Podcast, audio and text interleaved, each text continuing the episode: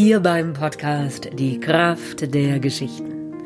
Dein Podcast für Inspiration und Lebensfreude. Ich bin Annika Hofmann und ich bin Geschichtenerzählerin. In diesem Podcast geht es darum, wie du deinen persönlichen Lebenstraum wahr werden lässt. Wie du das tust, was du schon immer tun wolltest und was du wirklich von ganzem Herzen liebst. Meine Vision ist es, so viele Menschen wie möglich darin zu inspirieren, dem Weg ihres Herzens zu folgen. Dich darin zu inspirieren, deinem Herzen zu folgen. Und heute habe ich wieder ein ganz besonders schönes Interview für dich mit Giorgio. Giorgio ist Künstler, er ist Bildhauer und er erschafft diese wunderbaren Engelskulpturen. Wir hatten zusammen den Auftritt letztes Jahr zur Kunstnacht mit Fuimera und mit Giorgios Engeln. Und die Engel haben uns dann auch noch auf weiteren Auftritten begleitet, Martina und mich. Und sie sind wie so ein warmer Rückenwind sanfte, liebevolle Begleiter, die uns darin ermutigen, das zu tun, wofür wir gekommen sind. ja, und es ist so schön, ich habe den Giorgio besucht in seinem Atelier. Und es ist zugleich auch seine Werkstatt. Unten ist die Werkstatt, darüber ist das Atelier. Und es ist so schön, einen Menschen zu erleben, der Zufriedenheit ausstrahlt weil er das gefunden hat, was er liebt, weil er seine Bestimmung lebt, weil er sich im Vertrauen diesem Schöpfungsprozess überlassen kann. Die Engel entstehen unter seinen Händen, ohne Zeichnung, ohne Plan. Er beginnt diesen Dialog mit dem Holz, mit dem Engel und der Engel entsteht unter seinen Händen. Und er gerät da jedes Mal in so einen Rausch der Schöpferkraft, einen Rausch des Schaffens, vergisst Hunger und Durst, vergisst die Zeit und ist vollkommen hingegeben an dieses Erschaffen. Und wird dabei auch nicht müde oder erschöpft. Es gibt ihm so viel Kraft. Das ist pure Lebensenergie.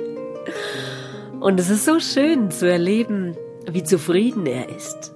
Jeden Tag geht er in sein Atelier und beginnt nach einer Weile mit der Arbeit, wenn man es überhaupt Arbeit nennen kann, beginnt mit nach einer Weile mit dem Erschaffen seiner Kunst und ist erfüllt von Leben. Ja, und das hat mich sehr inspiriert, es hat mich sehr beglückt, auch in welchem Vertrauen er seine Arbeit macht, sie auch ruhen lassen kann, wenn er nicht weiter weiß und sie dann wieder in die Hand nimmt, wenn er neue Inspiration findet. Das ist so ermutigend und so schön zu erleben. Und ich wünsche dir jetzt ganz viel Freude mit diesem Interview.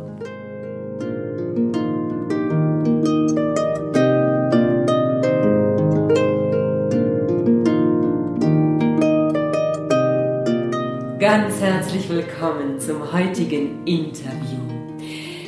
Ich bin heute zu Gast bei Giorgio und sitze hier in seinem Atelier Giorgio ist Bildhauer und Holzschneider.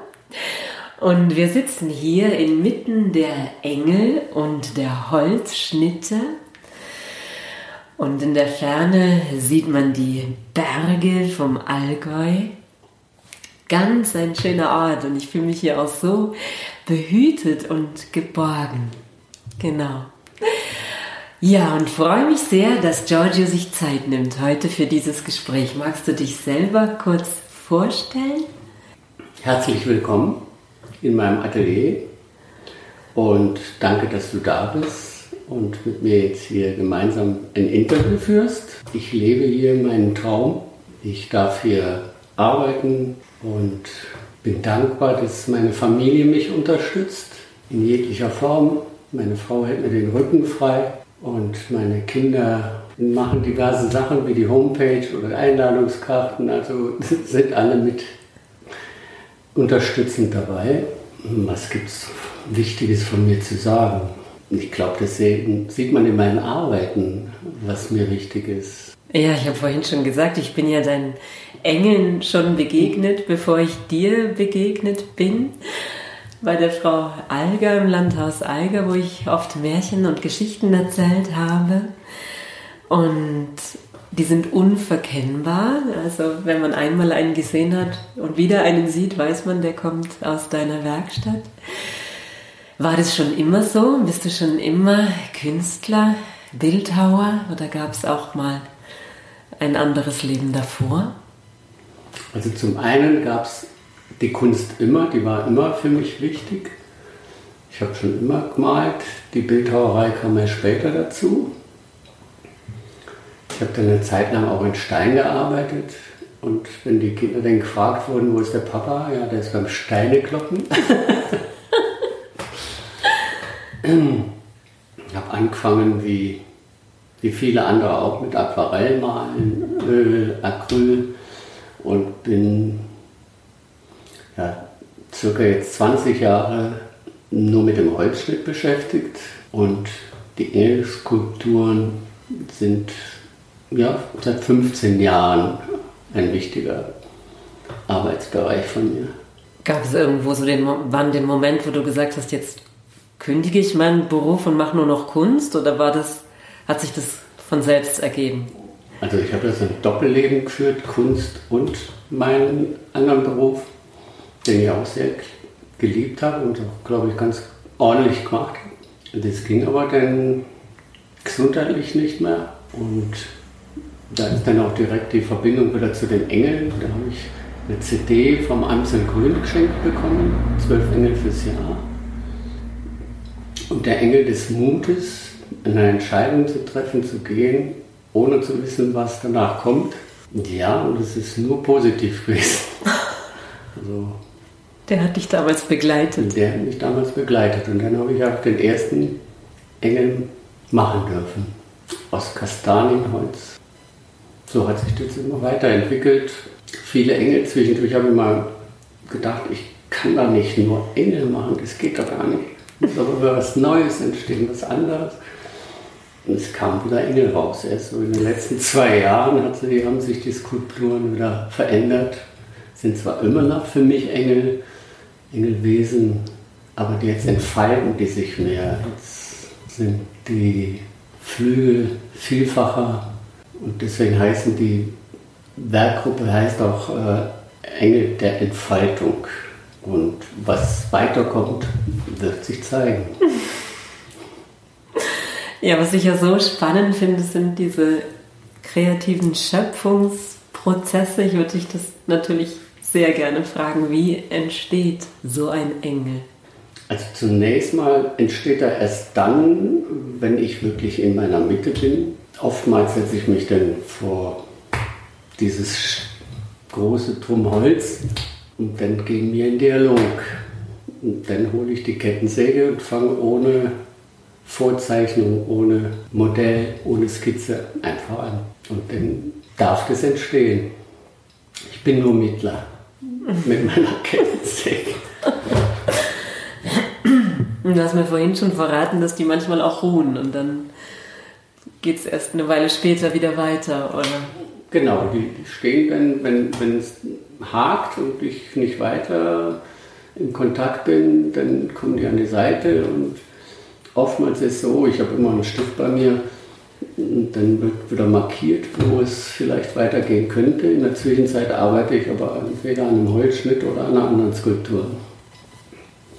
Und irgendwann ist der Zeitpunkt, wo es dann weitergehen darf. Also das längste war mal drei Jahre. Das ein Engel. da wollte ich zu, wahrscheinlich zu viel mit meinem Kopf äh, bestimmen und das hat nicht funktioniert.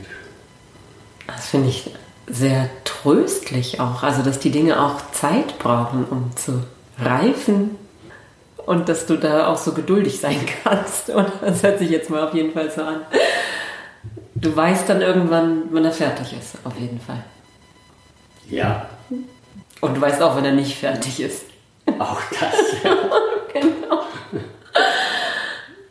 Ja, das ist ein, ein Prozess des Dialogs und irgendwann sind wir beide zufrieden. Dann darf es gut sein. Magst du noch mal erzählen, wie der erste Engel zu dir kam oder wie der entstanden ist? Ja, das habe ich ja gerade eben schon gesagt, die, die, die CD vom Einzelnen Grün. Danach bin ich dann nach Italien gefahren und habe da im Wald meinen ersten Engel gesehen. Im Baum, also im, Im Holz. Baum, im Holz, im Stamm. Und bin ich zurück, habe die Kettensäge geholt und erstmal das Stück Holz abgesägt. Und dann zum Arbeitsplatz, zu meinem Engelplatz geschafft und dann da weitergemacht. Und der ist unverkäuflich.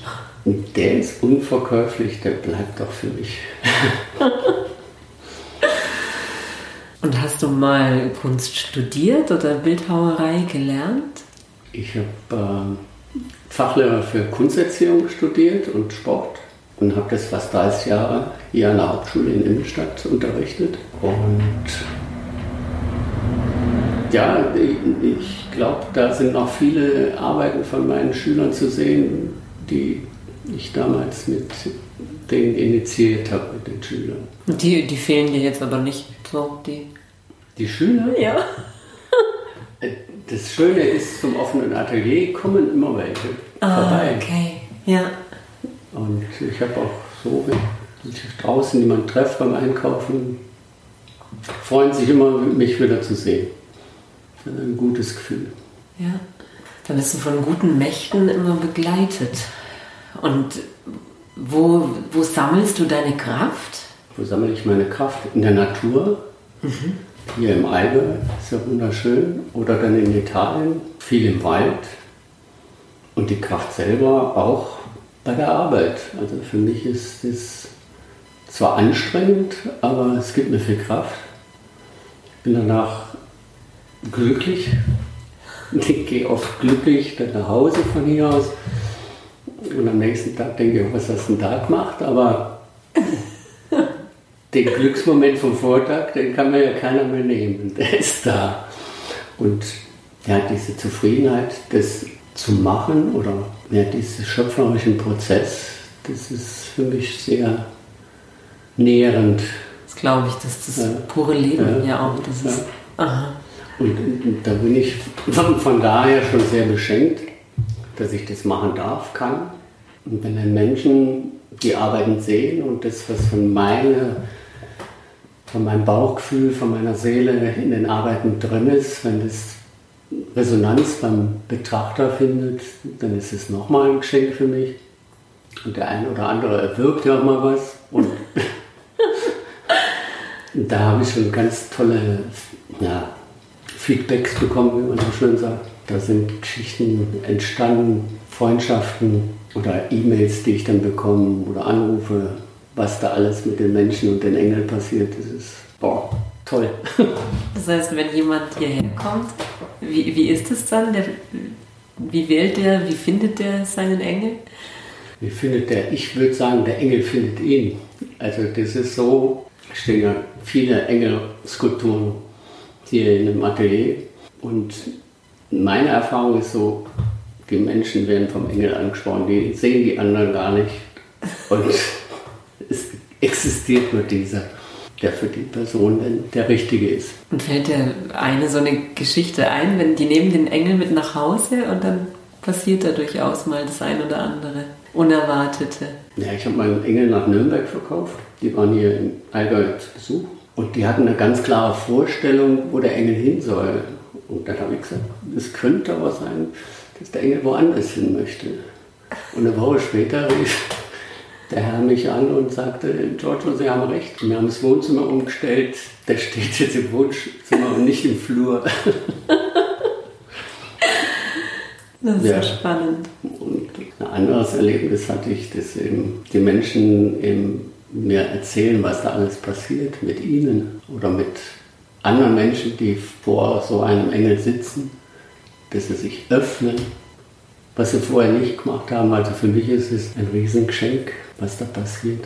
Und das spürst du auch, während sie entstehen. Du nennst es ja auch Dialog und Zwiesprache. Also das ist tatsächlich ein Wesen, was da entsteht unter deinen Händen. Man kann es so bezeichnen. Also für mich äh, drückt sich das, glaube ich, aus, was die Menschen spüren, was ich dabei beim Arbeiten und beim Herstellen, beim Schaffen äh, gespürt habe. Und das ist so eine Energie, die die Menschen dann auch spüren, wenn sie offen sind. Ne? Ja, wir durften ja schon erzählen, die Martina und ich, begleitet von deinen Engeln. Und es ist wirklich, ja, wie so eine Umarmung oder wie ein warmer Rückenwind, wie diese sanfte Begleitung und auch wie so eine Erinnerung an die eigene Kraft und Größe. Also da steckt unheimlich viel darin, was, was man erstmal vielleicht sich gar nicht so vorstellen kann oder erwarten würde. Also das ist tatsächlich wie so ein Wunder, finde ich, was sich so offenbart auf eine sehr stille und leise Art und Weise. Das berührt mich sehr oder fasziniert mich sehr. Und du hast vorhin auch gesagt, was dich auch selber freut, ist, dass es immer wieder Überraschungen gibt. Also ja. du weißt vorher selber nicht, was tatsächlich am Ende dabei rauskommt. Das ist, betrifft jetzt den Holzschnitt wie auch die Skulptur. Ja. Es ist immer überraschend. Also aufgrund der langjährigen Erfahrung kann ich zwar einiges äh, mir schon erahnen, aber gerade wenn ich so einen Holzschnitt abziehe, äh, ist es immer überraschend. Und deswegen, äh, normalerweise ist die Druckgrafik ja dafür da, um zu vervielfältigen. Meine Holzschnitte sind alles Unikate, weil nach einmal ist es gut. Und äh, bei den Skulpturen ist es ähnlich. Also ich kann da keine das zweite Mal machen. Wäre für mich total langweilig. Ja. Jedes Holzstück hat einen anderen Charakter, will was anderes zeigen. Und auch da ist äh, der Veränderung immer wieder angesagt. Also vor, bei der ersten Ausstellung 1980, da habe ich Aquarelle von Allgäuer Landschaften malt und Blüten und Blumen. Und das hat sich im Laufe der Zeit halt weiterentwickelt. Irgendwann habe ich dann mal einen ganz harten Cut gemacht, habe dann nur noch geometrische Skulpturen und äh, aus Stahl geschweißt und auch entsprechend äh, gemalt. Da habe ich noch gemalt. Dann habe ich mehrschichtig gearbeitet mit Transparentpapier und irgendwann bin ich dann auf dieses Seidenpapier gekommen, mit dem ich jetzt meine Holzschnitte mache, wo ich auch diese Mehrschichtigkeit herausholen kann, immer wieder. Und bei den Ausstellungen hat es auch oft dann geheißen, mehrschichtig, da ist ja das Ich drin. Das war dann immer, weil ich gebe ja von mir her, ich bin ja mit da drin in den Arbeiten. Und ja, ein großes Geschenk. Kannst du mal so einen Tag beschreiben im Leben eines Giorgio? Wenn du so, also du arbeitest ja wirklich viel. Also du bist fast jeden Tag hier. Ja. Oder ja. Ja, wenn, ich, wenn wir nicht in Italien sind, da arbeite ich auch eigentlich jeden Tag. Ich hätte mir das auch früher nicht vorstellen können. Also jeden Morgen zur Arbeit zu gehen, hier ins Atelier, wenn, da kann ich nicht direkt den erwarten, dass es super Kunstwerk entsteht, aber ich fange dann an mit banalen Dingen, Rahmen zuschneiden oder ja, was auch immer. Und irgendwann komme ich dann in so einen Flow. Ich habe ja vorhin gesagt, Meditation mit der Kettensäge oder mit der Druckerwalze, dann ist Zeit und Raum vergessen und ja, bin dann nur in einer anderen Welt, in der Kunstwelt bei meinen Engeln oder bei meinen Holzschnitten. Ja. Und dann ist auf einmal schon wieder 12 Uhr. oder eins. Das ist echt ein Geschenk, auch dass du dir diesen Raum schenkst, selber da weiter und weiter zu erschaffen auch. Ja, also für mich ist zum einen wichtig, auch immer wieder Neues auszuprobieren. Wie, wie vorhin schon gesagt, dieses überraschende Moment mhm. ist ganz wichtig, weil dann nichts mehr Überraschendes da ist, muss ich was anderes machen. Dann werde ich bestimmt auch was anderes finden. Da brauche ich gar nicht suchen. Das wird mich finden. Das ist das, was du so sehr ausstrahlst, dieses Vertrauen auch. Also ja, das, was die Engel auch so ausstrahlen, das ist alles da, wenn wir schauen können oder eben uns öffnen können dafür. So schön. Hm. Ja. Kann, hm? Äh, ja, und ich bin auch wirklich total happy, dass ich hier diesen Bauernhof anmieten darf, durfte und hier sein darf. Es ist so super. Ich kann jeden Tag hier hoch von zu Hause und manchmal kommen dann Besucher einfach so, rufen an, können wir vorbeikommen. Und diese Gespräche, das fehlt mir jetzt in dieser Zeit ein bisschen, dass keiner vorbeikommen darf. Ja, das glaube ich.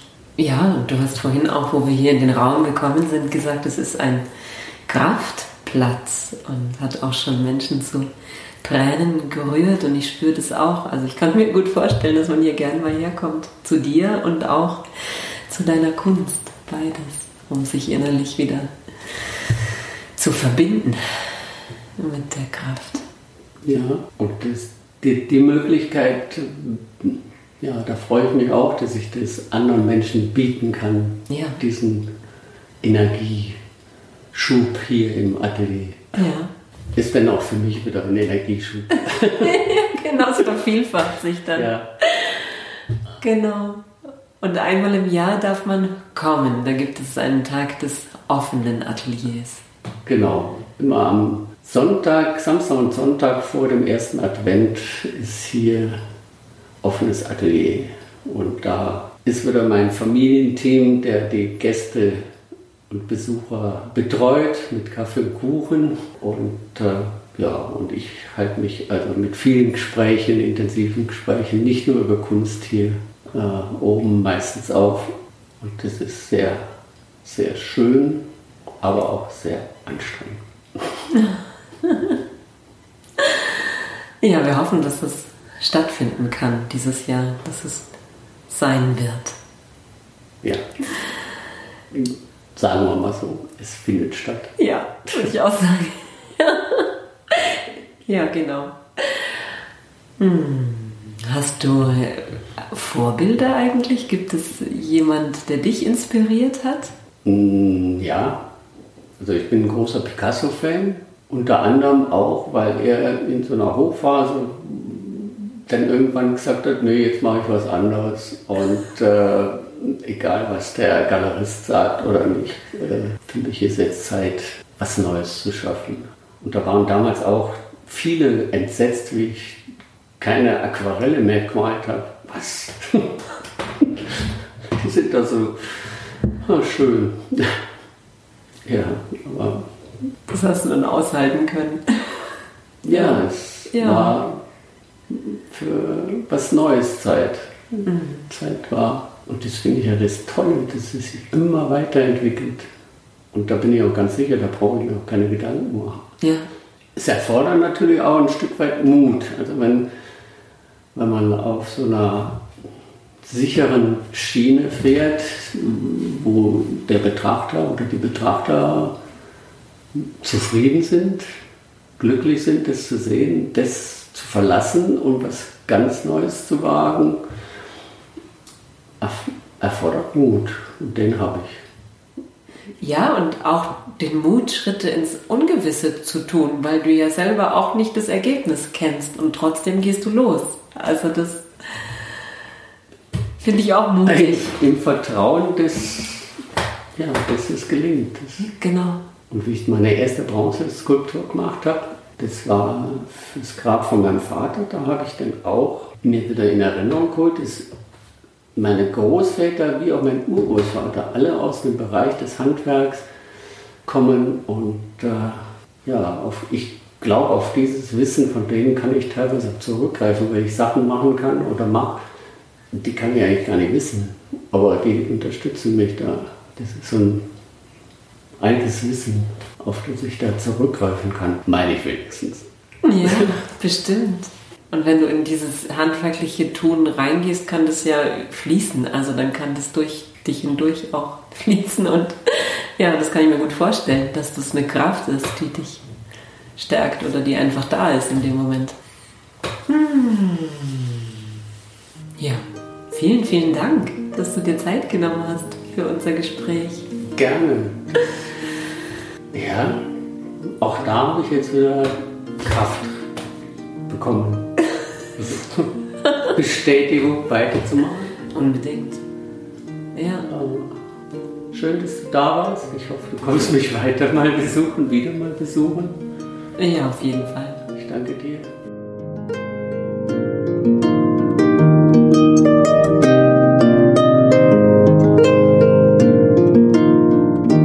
Ja, das war's für heute. So schön, dass du dabei bist. Ich hoffe sehr, das Gespräch mit Giorgio hat dich inspiriert, deinen Herzensweg zu gehen, deinen Traum zu leben und dich darin ermutigt, diesen Weg für dich zu gehen. Ich danke dir, dass du deine Zeit mit uns geteilt hast. Ich freue mich so sehr, wenn du diesen Podcast weiterempfiehlst. Es ist mein absolutes Herzensprojekt und ich stecke da ganz viel Zeit und ganz viel Liebe rein. Und ja, du machst mir eine ganz große Freude, wenn du es weitererzählst den Menschen, die du liebst. Jetzt gleich, nachdem du es gehört hast, einem Menschen weitersagst. Wir sind auch gerade dabei, die Folgen auf YouTube hochzuladen. Da kannst du den Link dann einfach teilen und weiter senden an deine Freunde.